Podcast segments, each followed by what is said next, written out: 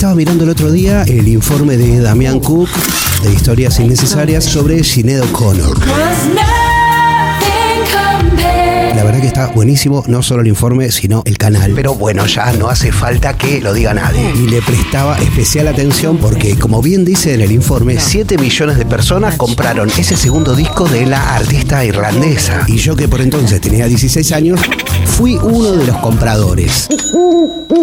Acá lo pueden ver lindo en su plástico original, importado porque acá no se había editado. Y bueno, con las letras, el librito y todo eso. Pero, pero, Pero todo eso me trajo un recuerdo. Y es que unos años después, cuando me compré uno de los discos más fascinantes que salieron en la década del 90, y estoy hablando de Espiritango de los visitantes, me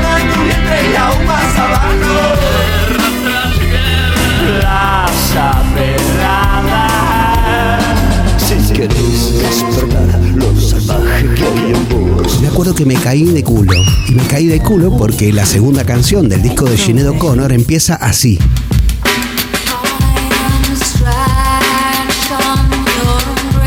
Y la canción Guarda de los visitantes empieza así. Sí, eh, wow, son iguales, o sea, sí, usan el mismo sample. Y yo estaba tan de cara que unos años después, hace 11 años, todo esto que ahora puedo subir a YouTube, a Instagram o a Twitter, lo subía a WordPress en un blog intitulado Te quise tanto. Y en ese blog, entre otras tantas cosas, hice mención de esto que estoy contando ahora, el tema del loop y el sample. El blog es visitable todavía, pero los audios no funcionan. Los, los tengo que buscar y resubirlos. Muchos años después se me ocurrió buscar si se trataba de un sampleo de los visitantes a Sinead O'Connor o si se trataba de un sampleo previo, es decir, que Sinead O'Connor se lo había sacado a otro artista anterior. ¿Qué podía ser? Y bueno, no solo que podía ser, sino que era así. Esa base, ese break, ese loop que se escucha en el disco de Sinead O'Connor y en el de los visitantes, en realidad es parte de una canción de James Brown. Anota esto de 1968 y formó parte de un disco de James Brown. Pero para, para. El que toca la batería se llama Clyde Stubblefield. Murió en 2017 y la canción formó parte de un.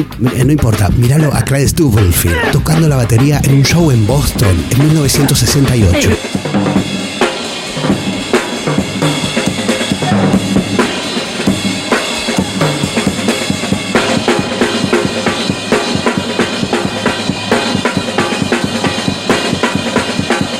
Muchos, pero muchos, muchos, muchos, y realmente es difícil explorar los argumentos de esta aseveración. Muchos dicen que en esa base nació el hip hop. Eso que hizo Clyde fue sampleado entre 1989 y 2020 alrededor de 1800 veces. Es decir, en casi 2000 canciones, alguien agarró ese pedacito y lo usó de base para sus propias canciones. Es maravilloso y nadie lo conoce. Con ustedes, Clyde Stubblefield, que nos dejó el 18 de febrero de 2017 a los 73 años. Chapo.